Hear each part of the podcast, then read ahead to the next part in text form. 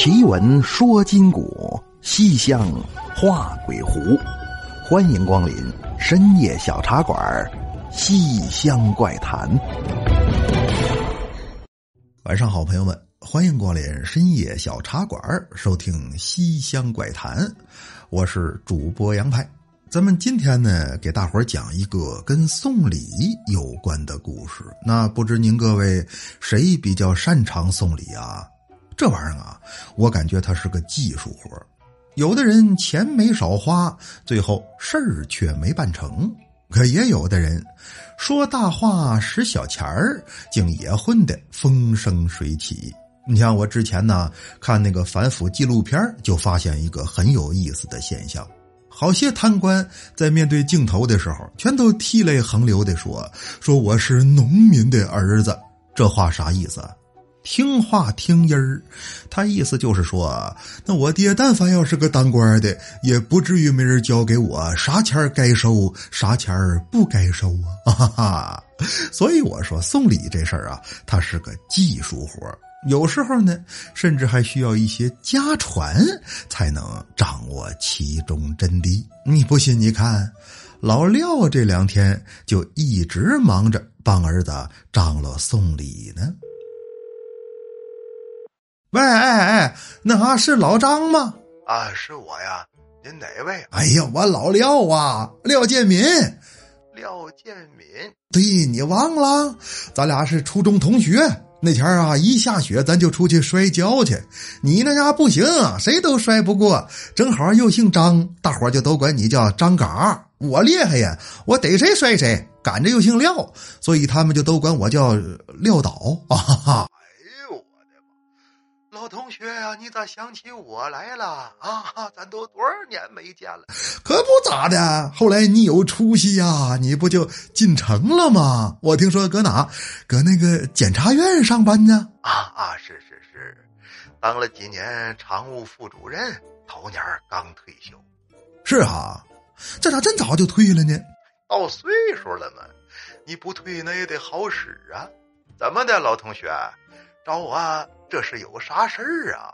哎，你别说，我真有事儿。像你这，我觉退了应该也好使哈，这不是吗？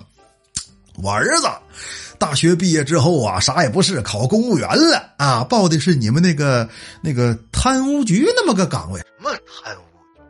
那叫反贪局。哎哎，对对对，我觉好像一个事儿似的呢啊！哈哈，反正现在呀，笔试已经通过了，那家考全县第一呀，多少人夸夸一起上，没整过他。是啊，那现在是什么情况呢？现在这不还差个面试吗？下周一就开始了，一共呢仨人入围。我寻思这都自家孩子，你们找找人帮说点好话啥的，到时候让上头一录取，不就完事儿了吗？哦，啊，是这么个事儿啊。你说这个呢有必要啊，但也别太着急。要不这样，我这几天呢身体有点不太舒服，你让我调整调整。呃，这周末咱俩找地儿见一面，商量商量具体怎么操作，你看行不？好嘞，你这老同学就讲究啊，也不往那展呐。他们谁一摔你，我就帮你报仇。那最后约在这个礼拜六，俩人要在县里见面。那儿子呢，其实不是很赞成送礼，但是因为老爹儿一直以来都很强势，一说就你懂啥呀？你一天净上学了，你知道社会上这些个人情世故吗？什么叫酒杯一举，鹏程万里？酒杯一端，政策放宽。那要没这事儿的话，他能留下这么多唐诗宋词吗？咱也不知这哪儿来的唐诗啊，估计是市场卖白糖那小子编的。反正老弟儿既然乐意张罗，儿子自然也就由他折腾了。哪敢等到周六，孩子在家准备面试，老廖则带着两瓶好酒要去跟同学见面。那么按理说呀，聊这个事儿，怎么也得一两个小时才能聊完。那可老廖这儿不去。上午十点多钟出的门啊，中午不到十二点呢，就火急火燎的又回来了。家里人纳闷你这够快的呀？怎么样啊？啊，事儿谈好了。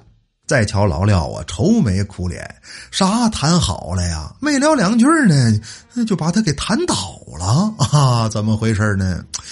刚才俩人呢在饭店一见面，老廖就觉着同学老张这个精神状态不是很好，一聊才知道。老张说：“我呀，这几天不是很舒服啊，今天能出来都是强挺着来的。那个酒我就不喝了，你喝你的啊，我这儿以茶代酒，咱俩呀还是以聊天为主吧。”说着话，酒杯一碰，老廖是一饮而尽，而老张手里这杯茶竟然唰的一下变成了红色。那哪来的红色呢？抬头再看，老张这鼻子可就出血了。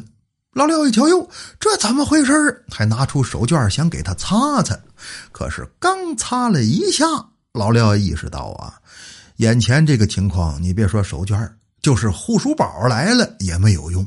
怎么呢？只见老张已然七窍流血，是白眼上翻，咣当一声啊，这人就扔地上了。那之后叫救护车把老张送到医院，确定那边开始抢救，老廖才赶紧回家准备准备，是拿钱呢，是救人还是怎么办？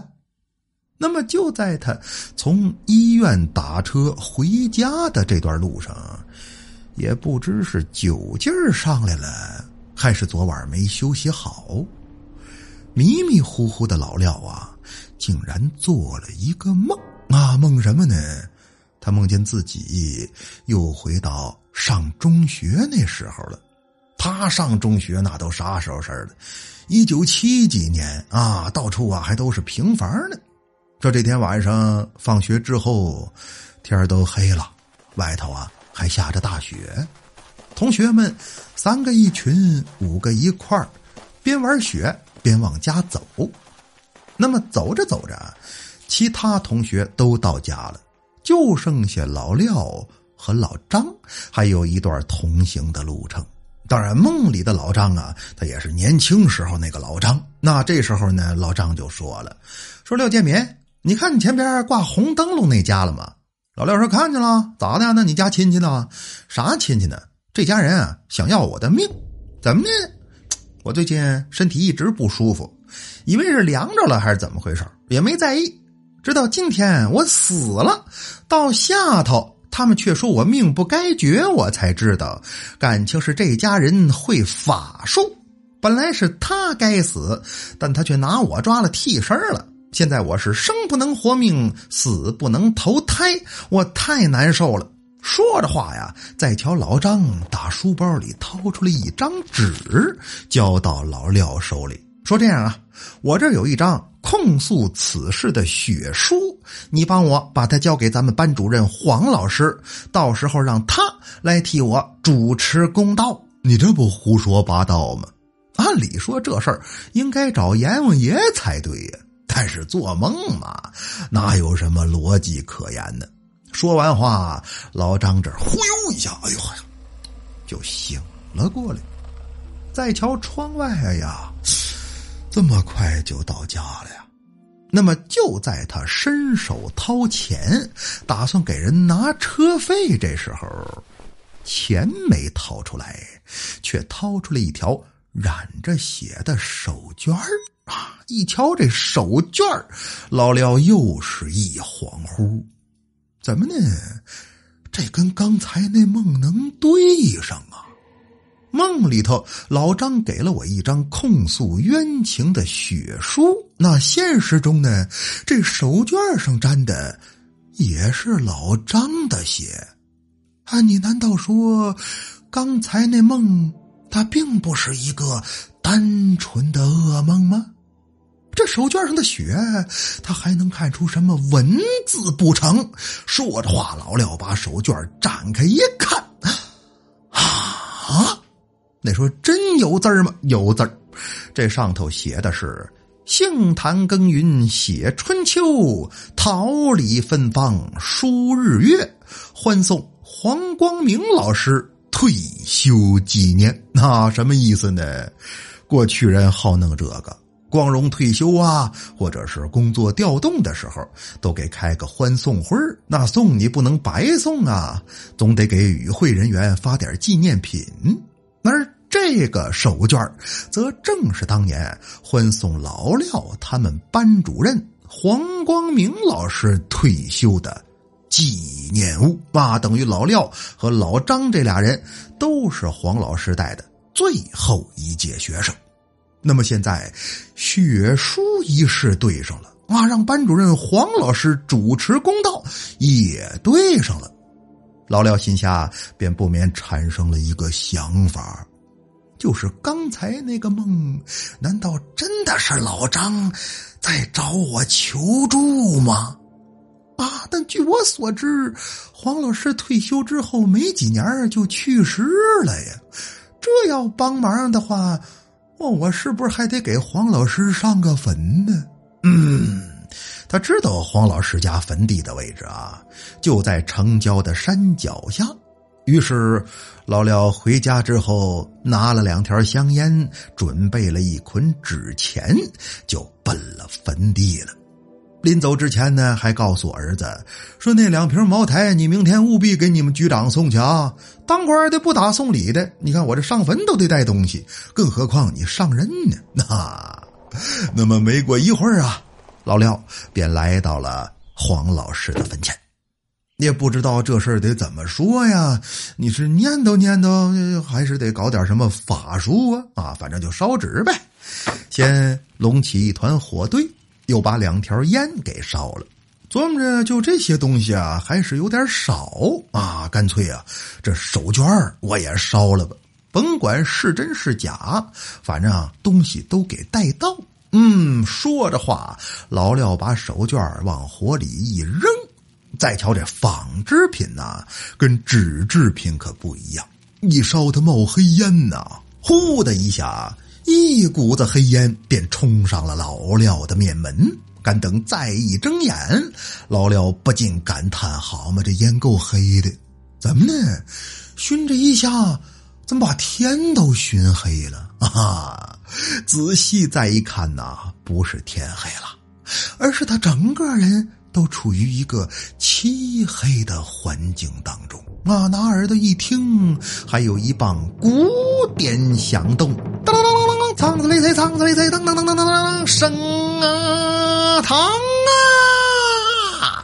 这时候，四下的环境也变成了一副古代公堂的模样。那大殿之上，那黑底金字写着一副对联，那上联叫“做事奸邪，任尔焚香也无益”，下联叫“居心正直，见我不拜”。又何妨？哎，再瞧班主任黄老师端坐台上，手拾丝绢，口中唱道：“这一封啊，书信来得巧。”那说这是黄老师，啊，这是老黄忠，哈哈，那两边再一对，怎么回事呢？感情啊！黄老师因为一辈子两袖清风，人品贵重。死了之后，在底下当了官了，那出任此地城隍，掌管地方阴阳。那这点事儿对他来说还不好办吗？说清楚是被哪一家人陷害啊？他们家大门长什么样？挂着红灯笼，最后谁该死谁该活，还不是一查一个准儿啊？那么，经过查明啊，老张确实是被人抓了替身了。现在准许还阳，今晚即可出院。至于使坏那家人嘛，因为阴德有损，反而三代受穷。受罚的跪倒在地，老爷饶命，老爷饶命啊！我知道错了，老爷您行行好，别罚这么狠。若能收回成命，我愿以田产奉之。意思啊，给你送点礼，你别罚我了。但是黄老师却铁面无私的说：“大胆的小人，竟敢贿赂本官！来人呐，捉其田产充公，其他刑罚不变呐！你这扯。”东西没了，那事儿还没办成啊。之后呢，就剩下老张和老廖对黄老师感恩戴德了。那特别是老廖啊，一摸刚才带的烟还在身上呢，这赶紧拿出来，说：“那啥，黄老师啊，咱都多少年没见了，这回你能帮忙，实在是太好了。那，这有两条烟，您务必收下。”然而，黄老师呢，却并没有像想象当中的那样与两位门生攀谈叙旧，反而疾言厉色的痛斥老廖，说：“你是不是看不出眉眼高低呀？我说不收礼就不收礼，来人呐，将其香烟充公，并罚府中一万。”说着话，旁边有阴差夺过老廖手中的中华，又将一块砖头放在了他的头顶，说：“就这个啊，好好举着，老爷罚你负重一晚，一宿都不许往下放。”老张呢，想帮着求情但是碍于黄老师实在过于严厉，也不敢再多说什么了。之后，二人便退出堂下。边顶着砖头边往家走，只走到天光大亮，老廖这才忽然睁开双眼，一看，哎呦，哎呦，我这是在哪儿呢？好家伙，他竟然在黄老师的坟地睡了一宿。那这时候啊，老廖在听手机响了，拿起来一看，打来电话的正是老张。那这通电话呀，一共带来了两个好消息，一个是老张已经完全康复了，正在办理出院手续；二一个则是这次入围的其他两个人都已经被淘汰了，只剩下老廖他儿子一个人进入了面试。你说这怎么回事呢？据说呀。是因为那俩人笔试刚刚考完，就已经开始琢磨着为接下来的面试而送礼了。上头一瞧，你这搞反贪工作的，怎么还知法犯法呢？直接就把这俩人给拿下了。只剩下老廖他儿子按兵不动，心气沉稳，这才进入了最后的决赛圈。当然了。这孩子也不是没想过要送礼啊，毕竟他爹连东西都已经给准备好了，只不过早起出门的时候，也不谁那么缺德，竟然在家门口放了一块砖头。他拿着茅台往出走，整绊在砖上，咵嚓一下，两瓶酒摔了个粉碎。这。才没有送成，哈哈！好了，朋友们，咱们今晚的故事就是这样。接下来进入互动环节。哎，哎，大伙儿还记得咱们是咋认识的吗？深夜小茶馆儿？不对，不对，怪谈百物语那更远了。谁说糗事播报啊？那讲笑话节目，正经人谁讲笑话？看杨派奇谈。你忘了，是从这个故事开始，才让你一直听到现在。这是典型的东北农村李家屯儿。没错，故事的开始啊，应该是东北农村诡异故事。八年前，正是他让我成为了一名网络主播。可以说，如果没有这部作品的话，就没有今天的主播杨派。那么，暌违八年之后，我们终于得偿所愿，与该书的作者宁波老师共同联手，为大家带来由我全新录制的东北农村诡异故事，经典的桥段，全新的演绎。无论你我是否相识，都可以通过这个故事重新认识认识。欢迎您收听多人有声剧。东北农村诡异故事，本剧原著宁波，主播杨派，后期制作旁白有声。没错啦，今天的互动环节呢，就是预告一下东北农村诡异故事即将上线，欢迎大家踊跃收听。那么，接来看上期节目大伙的留言，来看为了派哥下喜马留言说，他说：“一转眼派叔陪我六年了。当初那个清稚的少年，如今也变成了二十三岁的大小伙子，不禁感叹岁月不饶人呐！辛苦奔波劳碌一天，睡前听集小茶馆，或许就是最幸福的事情了吧。想多说些什么，却又言不尽意。那就祝深夜小茶馆越来越好，也希望自己早日脱离苦海，早日上岸，早日上岸。喂。”幺幺零吗？啊，对，我有重大破案线索。开个玩笑啊，这哥们儿应该是在考研，再不就是考公务员啊，多快啊！之前还小孩呢，你这现在都快要上岸了，多的没有啊！派哥祝你能够早日得偿所愿。你确定是考研啊？你要犯法，我告诉你，你还得偿所愿的。我给你送进法院，哈哈！再来看贫油穿假蛋留言说：“他说派哥有没有岛国老师的灵异故事？”克克里王霓虹桑塞啊！我也听不太懂你这岛国老师是啥意思啊？那咱就简单来一段吧，叫。邓布利多有道坐江山，霍格沃茨可不一般。有一位三好学生叫哈利，他抄起魔杖把设计安。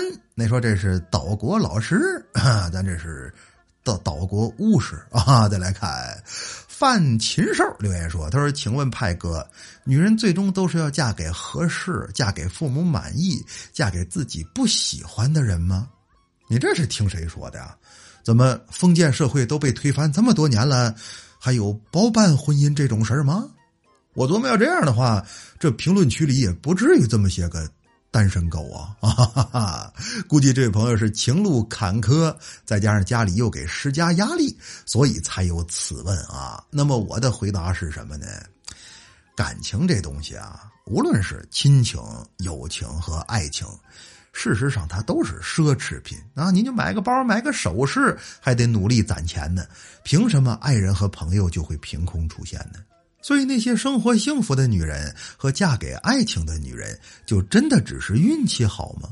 啊，如果是的话，那也请你打起精神，研究研究怎么才能让自己也获得这样的好运啊！你得有这样的本事，才能配得上爱情。否则的话，你就庆幸还有人乐意勒你吧！啊哈哈，生活呀，就像是一碗菠菜汤嘛，太难了。大家再来看，小西爱听鬼故事留言说：“他说派派什么时候来北京？什么时候来北京？什么时候来北京？我要去看。哎，别着急啊，我先问问我们园长，等那个大猩猩回来之后，看能不能安排我也去趟北京。”这家北京的游客实在是太热情了，但是注意禁止投喂啊！你要伸手，当心我咬你啊！这扯的改深夜动物园了。那再来看一位爱听故事的老母亲留言说：“他说最近发现我和儿子之间只有小茶馆这个共同话题了。儿子放学回家第一句就是‘妈，更新了吗？’我说更新了。他说开。我们娘俩就当着爷爷、爸爸和小弟的面，一人戴个耳机。完事啊，他还得说一句。”又长见识了，你看看，这是多么难得的亲子时光啊！那么在此呢，也提醒各位小朋友啊，爸爸妈妈有时候其实未必有多爱听节目，那那为什么还要听呢？因为他享受的是跟你在一起听这个感觉，所以以后不管你走多远，那不论你官多大。到什么时候也不能忘给爸爸妈妈打个电话。亲人之间应该多表达自己的。爱意与感谢。那再来看，听友二九六五二幺幺七幺留言说：“他说派叔，你可以喊我修记。我听你的节目快四年了，就想听你读我一次，能读到最好，读不到也是命。默默支持吧。”（括弧想找个女朋友，我二十二岁，创业中。）修记，这是。渡头杨柳青青，枝枝叶叶离情。此后锦书休记，画楼云雨无凭的那个休记啊！那你这名也不太吉利呀，看起来好像随时要分手的感觉啊！另外读起来也不太好听，休记休记，听着好像《西游记》先别找对象了啊，唐长老，你快快上路吧！哈哈哈。那么书也讲完了，水也喝干了，是时候跟大伙儿说晚安了。您可以在新浪微博和微信公众平台搜索关注“深夜小茶馆”，关注关于节目的一切动态，或者添加我的私人微信“杨派三三三”，也就是“杨派”俩字的全拼加上数字三三三，来与我交流文玩收藏，探讨奇闻异事儿。好了，朋友们，奇闻说今古，西厢画鬼狐。感谢光临深夜小茶馆，收听《西厢怪谈》，我是杨派，咱们下期见。